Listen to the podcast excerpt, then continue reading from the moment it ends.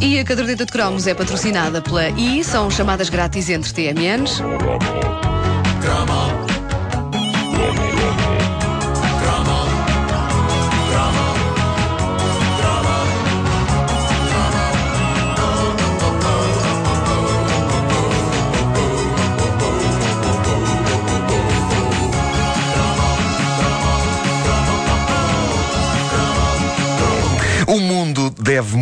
Aos Bee Gees. Deve, nomeadamente, a ideia de que um homem podia ser um homem, másculo, engatatão e com tremendo sucesso com as mulheres, mesmo que usasse calças justas com brilhantes e que cantasse com uma voz fina. Tão fina que a justeza das calças é capaz de ter a ver com isso mesmo.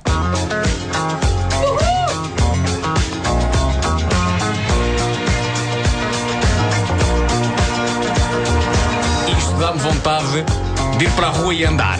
Sim, basicamente. Esticar o dedo, dançar com o dedo esticado.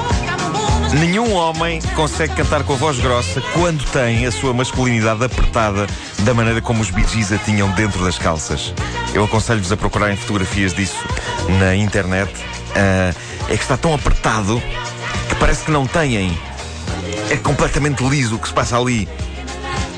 E o segredo dos incríveis No falsetes fundo, no, desta. fundo, no fundo é um Ken, não é? É, como se fosse É um Ken. é isso, Um Ken, é não há Um Ken ali. Não volume. Tem, mas está recolhido. O, o- o- o segredo destes falsetos, desta lendária banda britânica, pode passar por aí. Pode passar pelo amarfanhamento com que as coisas estavam arrumadas eh, ali dentro. Os Bee Gees eram três irmãos, hoje tragicamente reduzidos a dois. Na verdade, eles eram quatro, se contarmos com Andy Gibb, prematuramente falecido em 1988. O irmão que teve uma carreira a solo antes do sucesso dos outros três como grupo. Mas os Bee Gees, nome que pega nas letras da palavra Gibb e lhes dá uma volta, eram Barry, Robin e Maurice Gibb. Nenhum deles espetacularmente dotado de beleza. Na verdade, o irmão a solo, o Andy, era o que tinha melhor aspecto, mas acabaram por se tornar numa das bandas mais populares do universo, sobretudo quando abraçaram o disco sound na segunda metade dos anos 70, cortesia do filme Febre de Sábado à Noite e daquela cena de entrada do filme em que, ao som de Staying Alive, Tony Manero, personagem interpretada por um jovem e magro John Travolta, coisas que para a geração de hoje devem parecer ficção científica, Travolta magro e jovem, ele atravessa as ruas de Nova York segurando uma lata de tinta.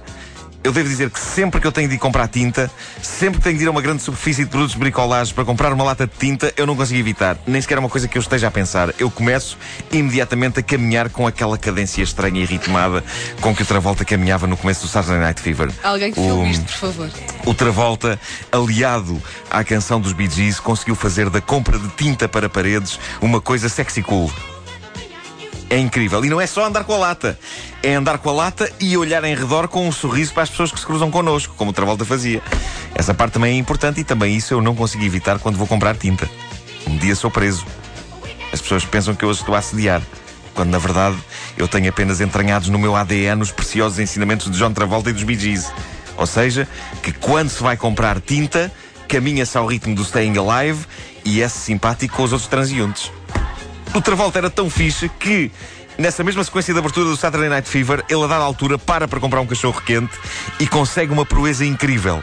Ele consegue comer o raça do cachorro quente com a boca aberta e fazer com que isso pareça ter estilo. Uma coisa que o nosso Presidente da República, esse grande groovy cat, que é Cavaco Silva, uma coisa que ele tentou há uns anos fazer com o Bolo Rei, mas sem o mesmo grau de sucesso. Possivelmente faltou-lhe Gees a tocar de fundo. Esse momento da história, não apenas da política, mas também da pastelaria portuguesa, está no YouTube e é memorável porque Cavaco Silva come o Bolo Rei porque está em blackout com a imprensa e não quer responder a nada. Então o que ele faz, ele tem a ideia milagrosa de pegar no naco do Bolo Rei e come-o com a agressividade de uma trituradora industrial, mostrando aos jornalistas eh, o, o que ele lhes faz se eles se aproximam mais dele. É isto. Comenta Borra para todos. Sr. Cavaco Silva não comenta as sondagens do expresso. Nhaca, nhaca, nhaca, nhaca, nhaca, nhaca, nhaca, nhaca. Sr. Cavaco Silva hoje não fala. Nhaca, nhaca, nhaca, nhaca. Hoje não fala, professor Cavaco Silva. Pois bem, sabem que eu, eu dei-me ao trabalho de ver este, e aconselho toda a gente que sente isto em casa, eh, de ver este famoso momento de Cavaco Silva e do Bolo Rei ao som de Staying Alive e posso afiançar que, se naquele momento este imortal tema dos Bee Gees estivesse a tocar, o atual Presidente da República tinha conseguido fazer com que nesse mesmo dia todo o Portugal passasse a mastigar bolo rei com a boca aberta. Porque era fixe. A banda sonora que os Bee Gees fizeram para Febre de Sábado à Noite é todo um kit de engate com música para todas as ocasiões. Desde a música para andar à caça, rua fora, em busca de par, precisamente o Staying Alive, passando pela música para dançar com a garina na discoteca, que é o Night Fever.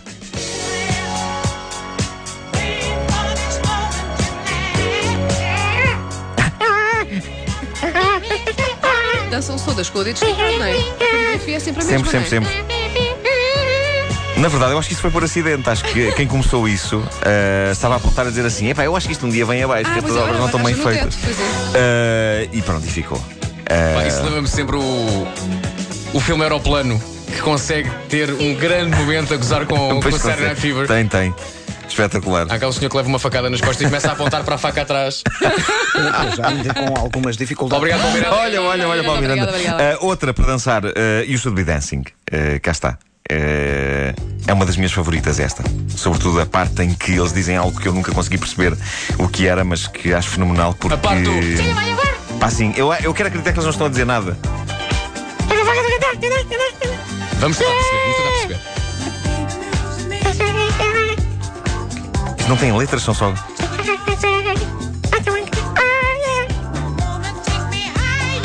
Olha, Higher, percebi uma palavra. Acho que é agora. Outra vez, outra vez, outra vez. Enfim, é lindo, é lindo. eh, e este kit completo de engate termina com música para o momento de intimidade a dois, já na cama, que é How Deep Is Your Love.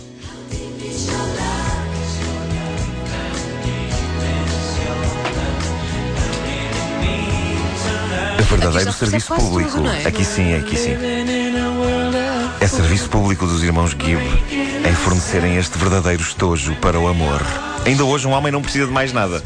Precisa deste disco e da sua genitália. Quantas crianças não foram feitas à conta destes verdadeiros detonadores de natalidade? Para além da carreira deles, os Bee Gees foram emprestando o seu talento eh, e os seus falsetes durante a década de 80 à carreira de outras pessoas. eh, e cá estão eles a compor e a fazer o coro de Chain Reaction de Diana Ross.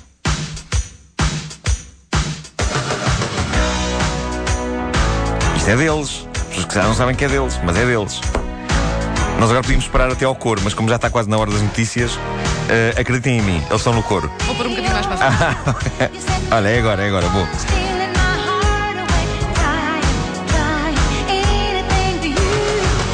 I'm in the middle of a chain reaction. Lá está. E também estão em Heartbreaker de Dionne Warwick. Eh, Ou seja, estes rapazes pareciam estar em todo o lado, ali entre os anos 70 e os, an- e os anos 80, eh, em todo o lado como deuses omnipresentes. Aliás, talvez venha daí a minha ideia de que Deus, a existir, é bastante parecido com Barry Gibb. Cabeleira, barba e dentição branca épica, como um teclado de um piano, onde só haveria teclas pretas se ele tivesse cáries, o que me parece que ele nunca teve. Aliás, foi esta característica do irmão mais vocalista dos Bee Gees que levou a um comentário por parte do meu pai que eu não mais esqueci. Ao ver um teledisco dos Bee Gees, ele proferiu as imortais palavras: Se um dia o mundo acabar à dentada, ponho-me atrás deste tipo. Eu gosto de pensar que pode haver uma hipótese de acontecer, do mundo acabar à dentada. A caderneta de cromos é patrocinada pela I, são chamadas grátis entre TMNs.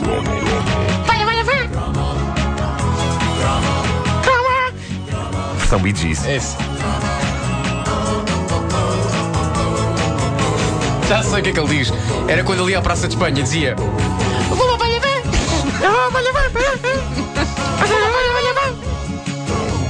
Na altura era para lhe ver. Era para, para lhe bem.